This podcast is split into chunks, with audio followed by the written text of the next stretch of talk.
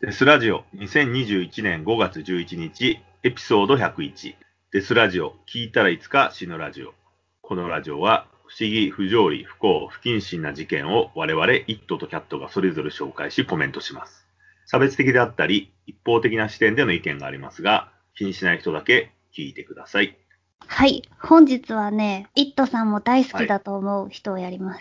はいロブスターボーイをやります。あーなるほどなるほどサイドショー系ですねはいそうなんです。とロブスターボーイの名前で有名なグレイディ・スタイルズはフリークショーのスターであり殺人鬼なんです。フリークスかつ殺人鬼とかもう胸熱案件ですよね。しかもさ、こいつ、殺人鬼の間にさ、フリークス DVRO 殺人鬼なんだよね。そうです。ちょっと、あと、そうなんです。ロブスターボーイってさ、あの、こいつだけかと思ったら、一応世界中に結構な数いるんだよね。そうですね。なんかまずグレイディがどんな奇形を持ってたかって説明してもらえますか？はい、そうですね。あ、俺がですか？あ、はい。じゃあ、一応、ロブスターボーイっていう、見せ物小屋の奇形人間、フリークスなんですけれども、この人、多分その、ロブスター系というか、ロブスター系フリークスの中では一番有名人なんですけれども、ゆえのね、手の先と足の先がね、こう、二つに分かれてるんですよね。人間指5本あるんだけど、5本じゃなくて2本なんですよね。それが、こう、真ん中から裂けてて、伸びてるっていう感じなんです。で、手も足もそうで、で、足なんかは、ちょっとね、あぐらかいてるっていうかね、膝自体が、ね。うん。そう、横に曲がっちゃってて、歩行も困難なんだよね、この人ね。で、まあ、これ自体は、その手と足が二股に下げてるっていう、その病気、病気なのかわかんないけど、そうですなね自体は、これはもうすっごい強い遺伝で、子供とかみんなそうなっちゃうんだよね。なぜか。謎の遺伝なんですけど、だから、その、どこから生まれて、どこから、どこに進んでいくのかはわからないんだけど、このロブスター遺伝っていうのは、その人と結婚して子供を作ると、みんなそうなっちゃうっていう。すっごい強い、うん、50%ですね、調べたところ。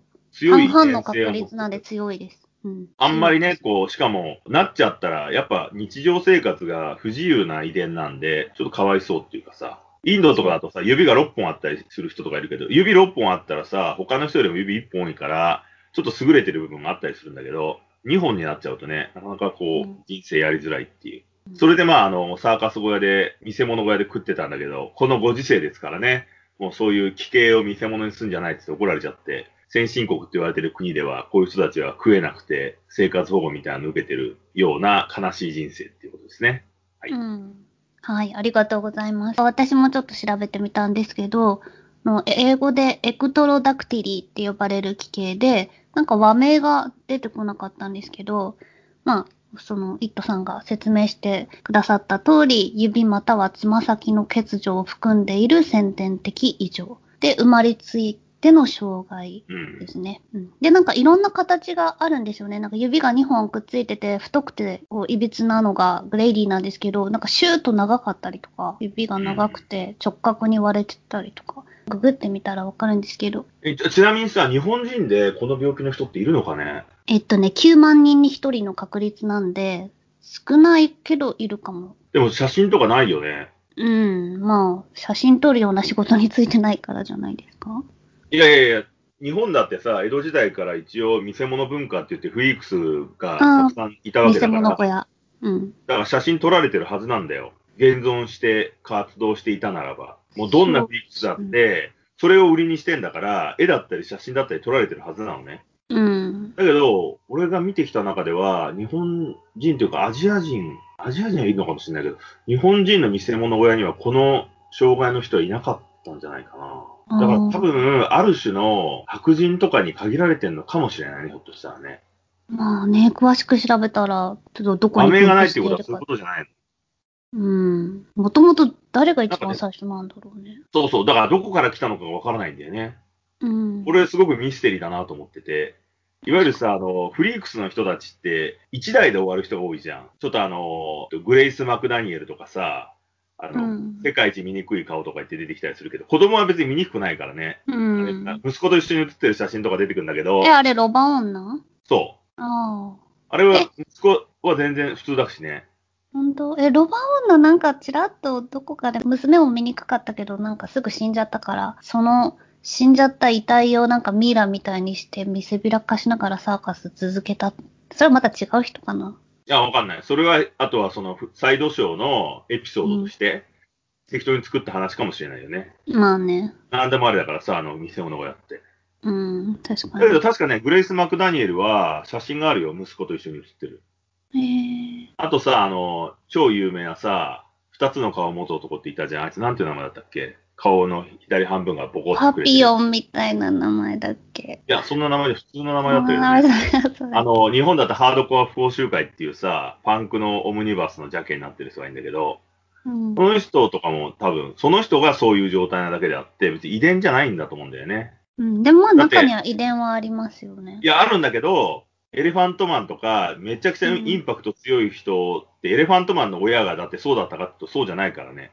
まあそうだからその、生まれてくる時の異常でなってて、脈々と遺伝として続いていく人っていうのがあんまないよね。あの、ほら、我々の日常だったら近い都心ってあるじゃん。三つ口。はいあの、はい上顎の部分が、鼻の下が、もう骨がくっついてない形成異常っていうのは、あれも別に遺伝でもないしね。え、あれ遺伝じゃないんですか？結構親も遺伝じゃないですよあれはい。なんだ多い？多い気がします。なんか家族全員それですみたいな感じで。いや、でもだってさ、どこかあの、ホワキン・フェニックスって、あの、トワシだけど、あの、リバー・フェニックスの弟、別にリバー・フェニックスそうじゃないしね。うん。だから、まあ、100%遺伝じゃないそうそなって感じ。じゃなくて、多分遺伝には弱いのかもしれないね、あれはね。うん、そうですね。うん。あと、アルビノだってそうだしね。うん、そうだね。だから、あんまりこの遺伝度が強いとか高いっていう奇形は少ないんだけど、このロブスターはすごい強いんだよね、なんかね。そう、50%って書いてあったんですけど、50ってかなりの確実ですよね。いや、すごいですよ。だって、寄ったらさ、全員そうなっちゃうからね、2分の1だから。うん。そう、女男か女か分かれるレベルで、ロブスターか普通の人間が生まれてくる。そう。それがすごく、この人たちは興味深いなと思ってるね。うん。何なんだろうね、でもね、病気でもないだろうからさ。病気じゃないの？いや、遺伝だからさ、病気じゃないんじゃない？うん。だって、その形で生まれてくるけど、すぐ死んだりはしないわけじゃん。うん。こう生きていけるっていう。うん。進化でもないしさ、逆に言えば対価っぽいけどさ、でも強いんですよね、この人。そうですね。毛深いのとかと一緒なのかなとかってちょっと思っちゃうけど、そんなね、レベルじゃないからね、指がかた、形がとかさ。でもまあ昔はそういう人たちの食いぶちがなかったんで、あの、さっき言ったようなサイドショーとかフリークショーとか、見せ物小屋で働いてたんですよね。えっ、と、その話にもちょっと異論があって、うん。この人たちはスターだったからなんだよね。タレントを持ってたから、金稼ぎに利用されたってことですよね。この人たち自身はだって金を得たもんね。うん。その得意な才能、生まれて、生まれついてのギフトを持ってる、人がと違うっていうものを持ってるから、そのある種差別性を売りにするっていうのに耐えられるならばお金持ちになれるっていうね。うん。あの、なんだっけ、えっと、グレー、ザ・グレートマンショーだっけ？映画であったけどさ、のあー見ましたアメリカで、うん、アメリカで最後まで続いた、今、リングリングサーカスだっけ？閉まっちゃったけどそれの、最初にさ、サーカス始めた、あの、おっさん、P.T. バーナムだ。P.T. バーナムっていう人がアメリカでね、バカでかいサーカスやってたんだよね。そのフリーキーな人使って。それが今の後のリングリングサーカスに売却されて、あの動物を使う方にサイドしてったんだよね。その人間のフリーキーなやつを使うと叩かれちゃうから。で、うん今度は最後はさ、象とかもさ、動物虐待してるとか言って使えなくなって終了になるっていうね。現代の世知辛い流れで、こういうフリークショーがなくなっちゃったっていう。だけど、一応、そのフリーキーな人たちにも食いぶちっていうか、稼がせてやってたから、今となってはあんまり文句言われてないっていうね。そういう感じですね。はい。はい。じゃあ、この話をいきます。はい。えー1992年、フロリダ深夜。人が銃に撃たれて倒れていると通報を受け、警察は現場に向かいました。向かった近隣は、トレイラーハウスが立ち並ぶ貧困層が住むエリアで、目的住所のトレイラーハウスの外には車椅子が置かれていました。警察が中に立ち入ると、真っ赤な血が床や壁中に飛び散っていました。ソファーには男がうなだれるように座っていました。近づいてよく見ると、その男は頭部に数発の銃弾を受け死んでいました。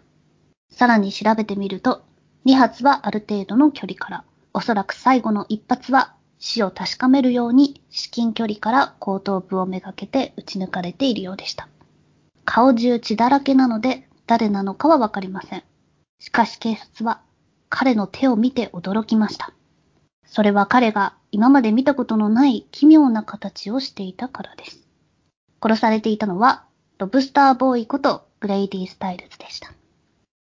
彼の持つ手足の特徴的な先天的奇形は、50%の確率で子供に遺伝する病気です。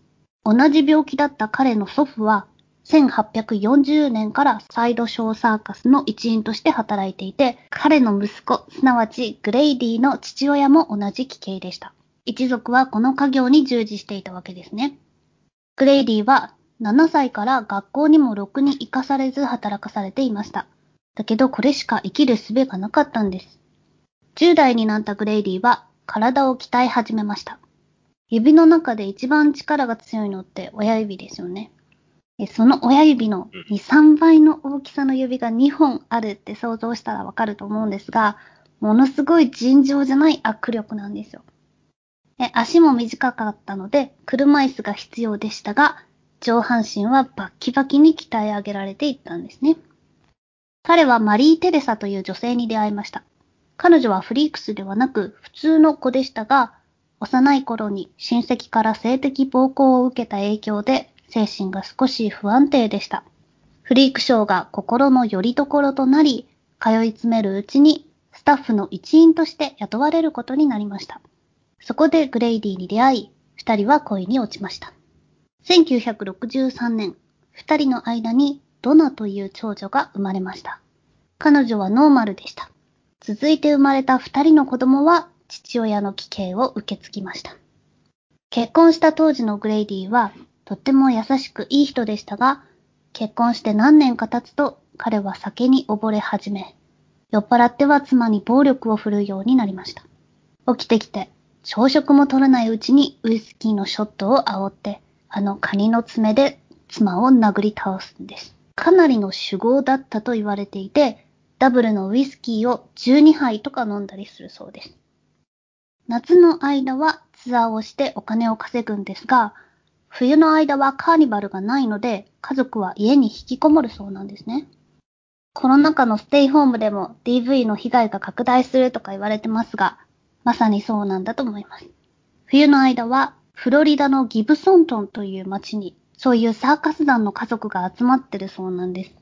で、今でもそこはトレーラーハウスだらけで、フリークスたちだけじゃなくて、まあフリークスはもういないですかね。庭に普通にライオンとかゾウとかがいたりするそうなんですよ。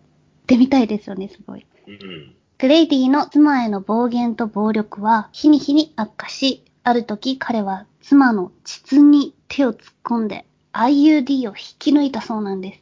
あの、IUD って女性の膣内にセットする避妊具なんですけど、お医者さんでないと取れないくらい奥にあるんですよ。てか子宮内じゃないですか。それをあの太った手をねじ込んで引き抜くんから、だいぶ恐ろしいですよね。うん、手がピンセットみたいな形だよね。そうですね、さっきちょっと人間の手とは違うからね、そうそう。だから、そう、突っ込みやすいっちゃ突っ込みやすいのかなとかちょっと思っちゃったけど。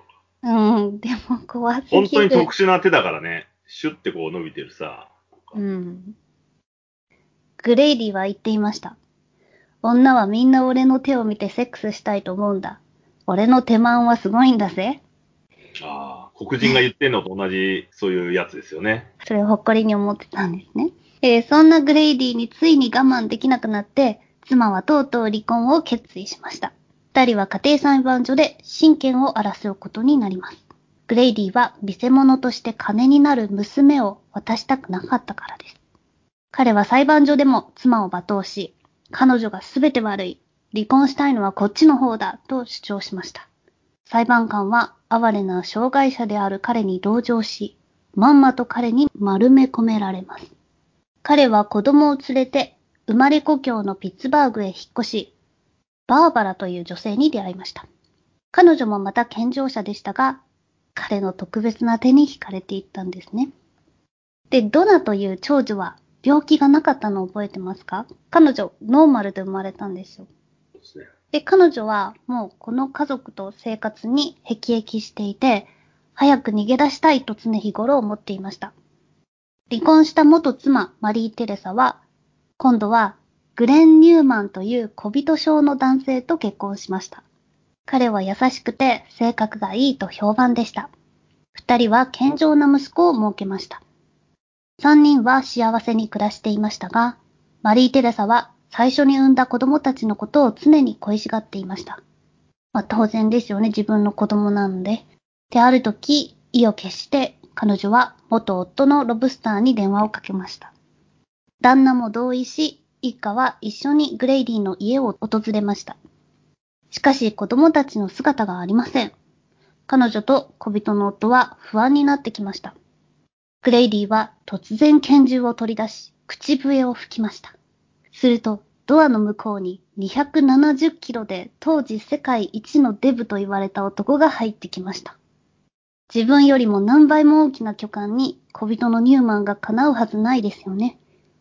グレイディは元妻に飛びかかるとみんなの前で彼女を殴り倒しました。そして、また子供に会いたいと言ってきたら、今度は本当に殺してやるからな、と言いました。もうこのシーン映画よりすごくないですか？登場人物がみんな、ちょっとすごい想像しちゃうんですけど。そうですね。まあ、怪物団の人たちですからね。で、グレイディの長女ドナは、魅力的な10代へと成長しました。そこでジャックという青年に出会いました。彼女より少し年上のジャックは、長身でダークヘア、まるで俳優のようなとってもハンサムな青年でした。彼はグレイディが望んでも絶対に手に入れられないものを持っていて、そのことがグレイディを深く嫉妬させました。彼は二人の交際は何が何でも絶対にダメだと言い張りました。傷ついたドナは家を飛び出しました。グレイディはジャックの家に電話をしてドナに言いました。今すぐ家に帰ってこないなら、お前のボーイフレンドを殺してやる。それが嫌なら戻ってこい。ドナは翌日、父親に電話をかけました。私、彼と結婚します。けしからん。グレイディは怒鳴ります。結婚します。だって私、妊娠しているから。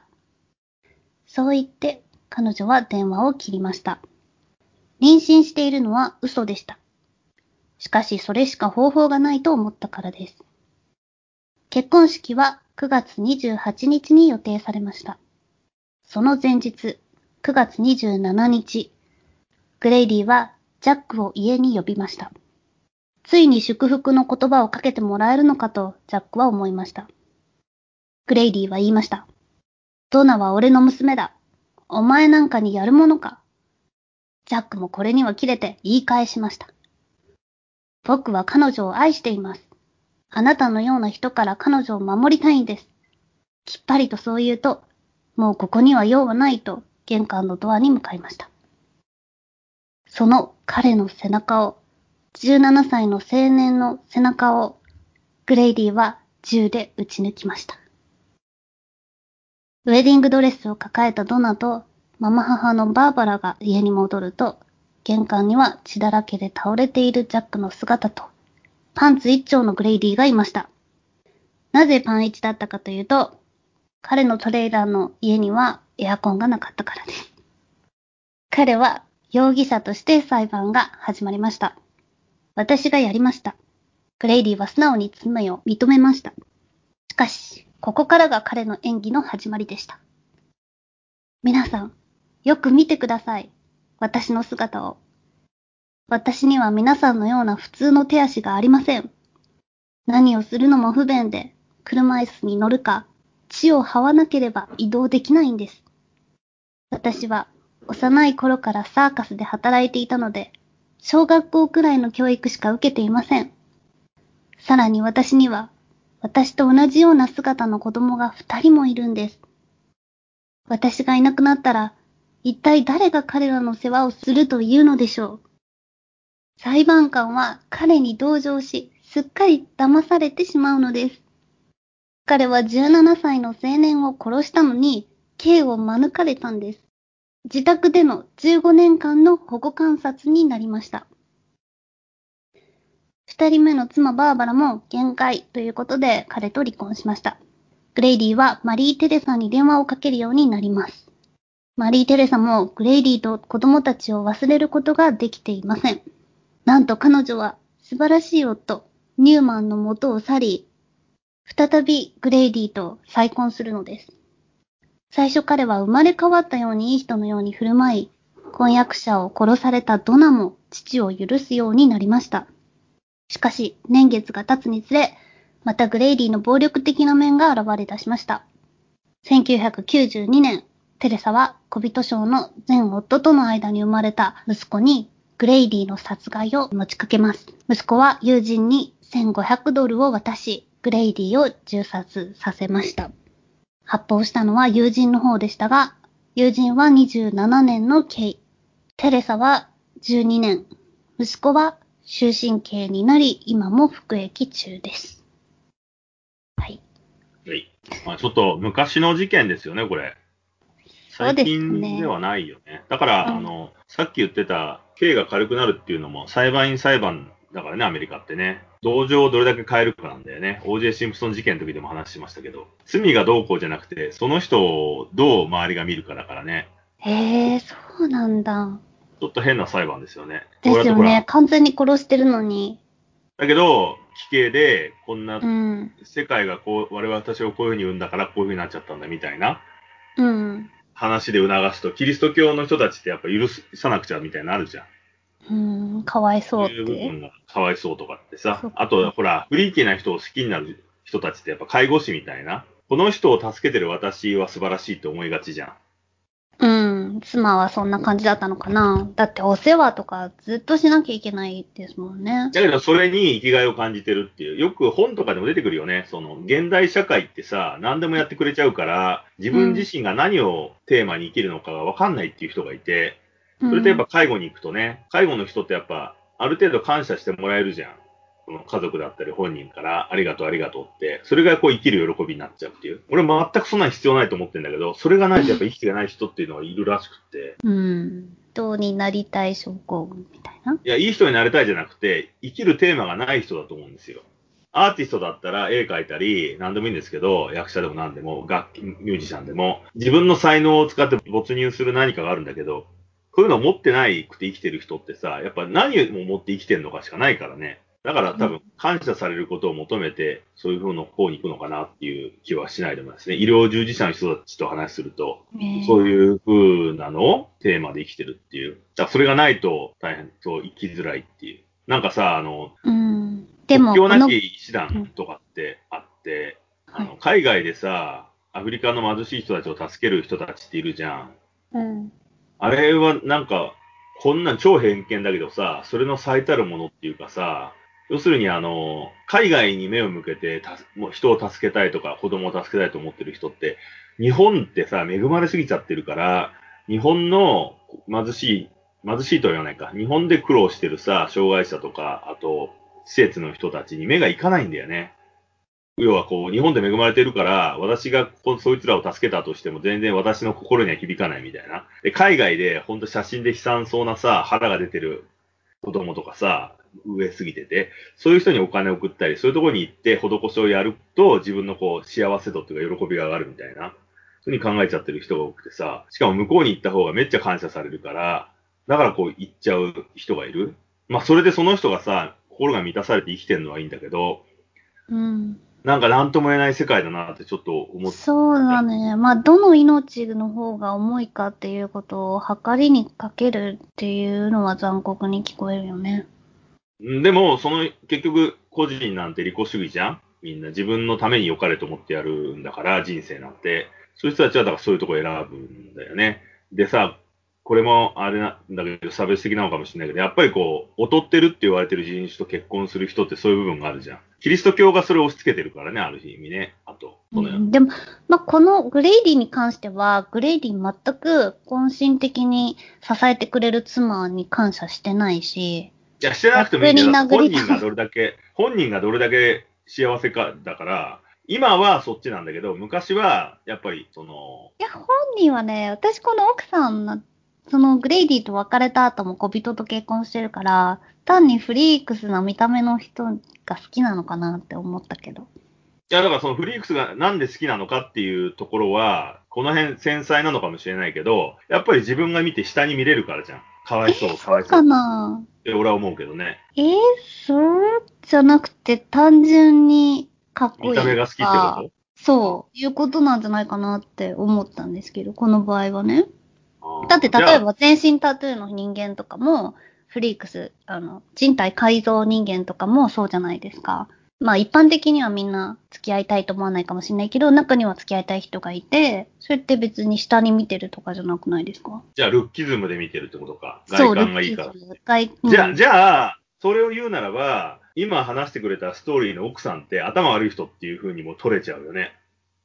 なんで まあ悪いけど DV やれまくって戻ってるからさ、戻るなよって思そううけど。だから、感情的に、一時の感情で揺れ動いちゃう人ってことだよね。こう、真相心理を見ていくと。側でいいんだからさ。ない中はどうでもいいみたいな。うん。ちょっと優しくされたら、こう、舞い上がっちゃうみたいな。まあね。でこの時代にエレファントマンとかも来て、なんか、いやーとか言ってきたら、あ、もうエレファントマンみたいになっちゃうんじゃない？多分ね。だからそういう人だから、この事件起こるべくして起こったんじゃねえのっていう感じにはなっちゃうよね。うん。まあまあ、グレイディが悪いやつなんだけどね。奥さんでも悪い奴にそ聞かれて DV されるっていう、今にも脈々と続いてる流れの話だよね。それはそうですね。よく DV との被害の話はするけど。うん。ヤクザとか不良とかとさ、側がかっこいいここに殴られてひどいっていうの。いやもう最初から外観でひどいって分かってんじゃんっていう。それでぶん殴られて泣き入れるって何なのって、こう、ちょっと距離を置いてる人は思っちゃうじゃん、やっぱり。だけど、本人たちはそうは思ってないから、あと周りの人たちは、かわいそうとか言って共感するっていう、その小さなね、こう、そういう感じになっちゃうよね、陳腐だけどね。そう。でもまあこの話は、そのまさかこの障害者のロブスターボーイがめちゃくちゃ DV 野郎で性格も悪いってあんまり思わないじゃないですか。あのねそれ子自体が障害者をバカにしてるかもしれないけど、いい人でしょっていう。でもフかわいそうでリックスはなんじゃないかっていう。フリックスはあんまり悪い話って残ってないんだよね。うん。子供をたくさん産んだっていうエピソードが異常に多いんだけど、だからこう、側でやっぱ興奮しちゃうんだろうなっていう。だってあの、プリンスランディアンっていうさ、両手両足のない芋虫男いるじゃんあれってもう、うん。子供すげえ産んでるしね。あと、マートル・コービンだっけ？あの、足が4本ある女の子だって、うん普。通に結婚して、ガン子供産んだりするしね。だからなんか、そうまあ、いう、モテるんだ。モテるっていうか、こう、性的興奮を与えるんだろうね。うん何かしらのね。そうなんか、やっぱさ、変態思考というか、フリーキー大好き思考がやっぱ、ある種の人間の脳の一部にあってね、それがこう、多い人と少ない人が多分いるんだと思うんだけど、うん。そういう人たちのポイントにはまるんだろうね、きっとね。そうだね。で、まあ、こいつだけはなんかやったらこう嫌なやつだったっていうね。そう。このフリークス史上に残る嫌なやつね。そう。大体さ、こう、フリークスの写真と一緒に紹介される内容って、そんなに悪いやつ。そもそもこう、被差別者じゃん？攻撃される側の対象だからさ、人と違うっていう。うんだからかわいそうと書かれるんだけど、まあね、なんか、こいつだけは常にさ、い嫌なところが書かれちゃうっていうね。あの、酔っ払いで人ぶん殴るみたいなさ。ちょっとおも面白いところですよ、それは。はい。あとさ、なんかあの、もうだから、サイドショーで多分、先進国でやってないんだよね。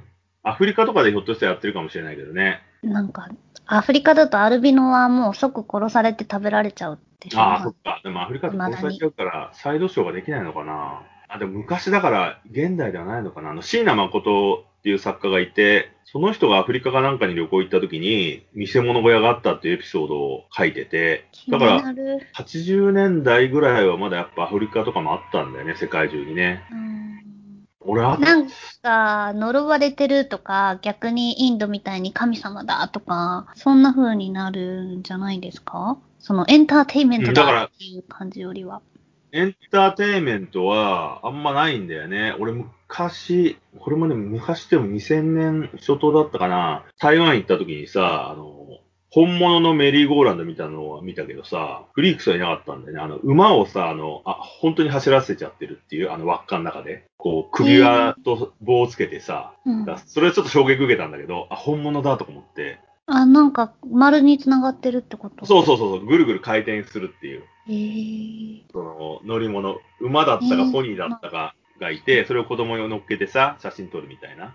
移動サーカスみたいなやつで、なんかうんそういうのやってて。だけど、う馬とかさ、みんなが餌とかあげるからうんこしまくっちゃってて、その周辺がうんこだらけでびっくりしたんだよ。そうだよ。あと日本だと花園神社でね、鳥の市今も。一応やってるけど、フリックスじゃないんだよね、もうやってる人たちって。劇団員だからさ。うーん。だから、もう滅んじゃったんだよね。日本のフリックス文化は。見せ物小屋文一応残ってんだけど、本物がいないっていう。うん。昔こういうことやってましたよ、みたいな感じの劇団員がやる。だからさ、あの、グレイディ一族とかさ、あの、遺伝でそうなっちゃう人たちって今何やってんだろうなと思うよね。インスタとか上げてんのかね。インスタやってるよ、結構、いろんな人。いや、その、手が二つ。いや、その、うん。頭が二つ。あいるんだいるいる。あ頭二つってアビゲイル姉妹だよね。うん。まあ、彼女のインスタはないけど、はい。え二人はね、や途中でやめたのかななんか今はないけど、他に結構いろんな人たちがいる。え、どうやって検索するの？ねでみんなえ、今度教えてあげます。いやいや、ここで言った方がみんな探しやすいじゃん。ああ、検索ワーえっド。とね、born different っていう、こう、えっと、違いを持って生まれましたとか、とか SBSK っていう子供たちが中心的にピックアップされるやつとかでも、いろんな人が出てますね。で、みんなポジティうんブコメント。ヒューマンオッドネスとかだって出てこないの？うまいや、そんな、そういうアプローチじゃないんですよ。そうなんだ。もうちょっとそういうのを乗り越えて、でも、あの、おしゃれに、元気にやってるよって、冗談とか交えたりして、で、その人たちのインタビューはね、本当にね、あの、可愛いですよ、みんな。性格も。なんか、結構キュンとする。なんか見慣れれば怖くないじゃないですか。多分こうやって見慣れてるから、私たちは、別に、キモいとか思うこと一切ないけど、もし多分、一回も危険の人を見たことない人がいたとしたら、子供とかでね。多分怖いって思うんだろうなと思うけど、まあ家族がそうだったりとか、見慣れれば怖くないよね。普通に個性として。まあ、それはでもさ、やっぱり教育してやんないとね、教育によるじゃん、ガキなんてさ。うん。やっぱ親がさ、あの奇形野郎とかさ、オッドネス許せんとかって言ってる人だったら、そういう風に育っちゃうからね。うん。まあそんなこと最近言えない。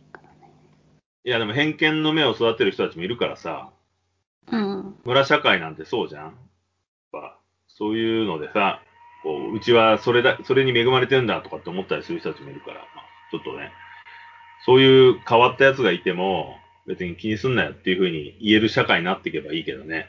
うん。それこそ、今こそさ、見せ物小屋やるべきなんだよね。まあ、見せ物小屋だって彼らがうん稼げるしさ、触れ合えるじゃん。タレントとして。うん、まあそうね。タレントだね。芸能人として。いや多分昔からタレントだからそうだえ、ねでも YouTube だったら触れ合えないじゃん。まあでもイベントとかできるじゃん。サインいや、まあまあ、まあイベントとかできるかもしれないけど、うん。やっぱりこう、まあでも、そういうふうにやればいいのか。集団でたくさんいてみるっていう方がさ、なんかいろんな偏見の目が一気に積まれるからいいのになと思うんだけど。うんまたでもそれに批判的な人の目にはさらされたくないし、やっぱり。何が批判なんだろうね。金稼ぎして許せんってこと？いや、普通に怖いとかじゃない。気持ち悪いとか言って。そう。本当にそういう素直なひどい言葉は、まあ書く人は書くし、まあ実際心からそう思ってるんだなとも思うの。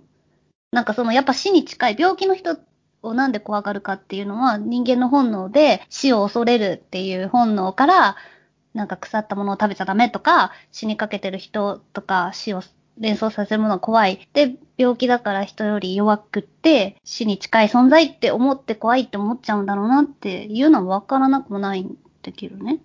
うん、そうなんだね。うんまあ俺、そういうところの感情が欠如してるからさ。いや、私もそうよ。うん。まあ、死に近い人は匂いがね、死の匂いがするっていうけどね、それが人を寄せ付けないんじゃないかっていう。うん、でもほら、魚の腐った匂いがする病気の人とか、うんまあ、本当に付き合ってみないとわからないじゃん？ああ、もう殺人的な脇側の人とかね、うん足が異常あるに臭いとかね。うんまあ、あるけど。まあ、耐えられるんだったらいいけど、耐えられない人もいるからね。でも今は医学が発展してるから、なんとかなっちゃうっていうね。うん、でもやっぱ稀な仕事、まあ仕事じゃないや、稀な病気であればあるほどお金かけて治療薬開発されないじゃないですか。いや、でもほら、今はクラウドファンディングは先ほど言ったみたいにインスタとかできるじゃん。こんなひどい病気で助けてくださいって言って。うんうん、そうなんだ。ドネーションができるから。すごいあると思う。でもその中でもね、人気の差が出るんだよね。いや、それはそうですよ。やっぱ側、うん人間はさ、側好きな人多いからね。フォルムが好きな人そうが。だね。同じ病気でもこの子の方が人気とかね。あと一個さ、思い出したんだけどさ、その、さっきのフリークスの嫌なやつっていうか嫌な性格の部分が出てるのでさ、本があって、一冊紹介したい、キャサリン・ダンという人のさ、異形の愛っていう、ギークラブっていう、まあそのままなんだけど、うん。E クラブっていう本があって、それ今ね、日本で入手できんのかな？一応ね、日本版翻訳された本が90年代に出てたんですよ。それもね、なんかやっぱフリッツ家族の話で、ただ、この、その本は遺伝で脈々と継ぐフリークスじゃなくて、サーカス小屋で働いてたフリークス同士が、どんどん変わったフリークスを生もうと思って、いろんな、あの、毒薬サリドマイドとかさ、あの、いろんな病気になる薬をガンガン飲んで子供作って、みんな子供が変になっていくっていう話なのね。長男が、あの、手両手がないさ、あの、サリドマイド症のやつで、その次のじ長女と次女が年から合体してるような女の子、あの、うんシャムソーセージみたいなうん子とかさ、そういうのをこう産んでって破滅していくっていう話なんだけど、そのみんな、その性格がどんどん歪んでっておかしくなっていくっていう話なんだけど、その本が多分フリークス本としてはなかなか有名なのかなって。あと山のはじめか。山のはじめの漫画本も確かフリークスの話多かったよね。うん。いや、もうむしろ私フリークスしか見たくない。なんか美男美女の映画とかどうでもいい。だから少ないんだってフリークスをやってる作って。ホラー映画とかだけど、うん。ちょっとこれを、ラジオを聞いてる、ポッドキャスト聞いてる人に勧めんだったら、多分その異形の愛とかは、小説としてフリークスな人がすげえ出てくるから、興味深いってね。あと他になんかあったかな奇形の話って。あんまりないんだよね。娯楽として読めうるん。本とか漫画とか。まあちょっとね、うんその辺は、そうですね。まだ奇形っていうか人と違うことを笑ったりする文化っては日本にないからね。日本に入ってきづらいっていうとこなのかなっていう気がしますけど。はい。はい。まあ、あとなんだっけ、ネットでもさ、奇形フリークスの写真ばっか紹介してるサイトあったよね。なんか504だっけ？なんかいい、なんとかっていう。このね、うんなんかね、サイトがあって、今やってんのかどうかわかんないけど、昔から脈々とあったサイドショーのフリークスを、写真を載っけて、ちゃんと紹介してるサイトがあるんだよね。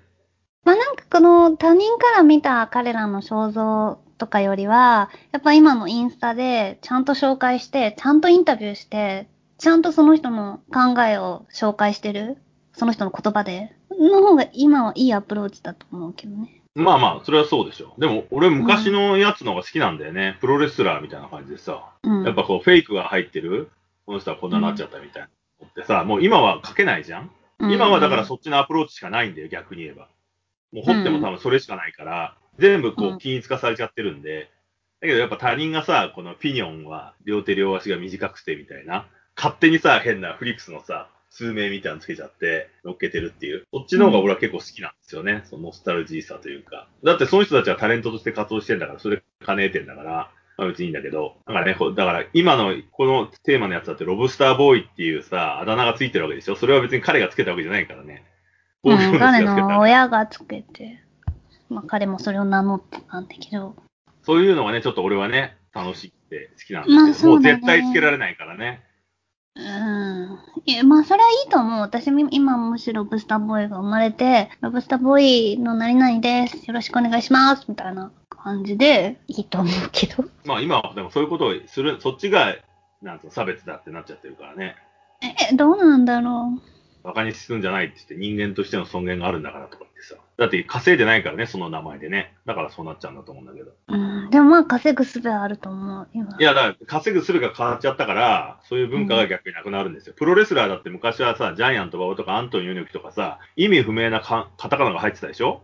うん。今ないじゃん、ほとんど。いい必要ない。うあれもやっぱ奇形、フリークスさを表すために、つけてたうん、キャラ、キャラ付けだよね。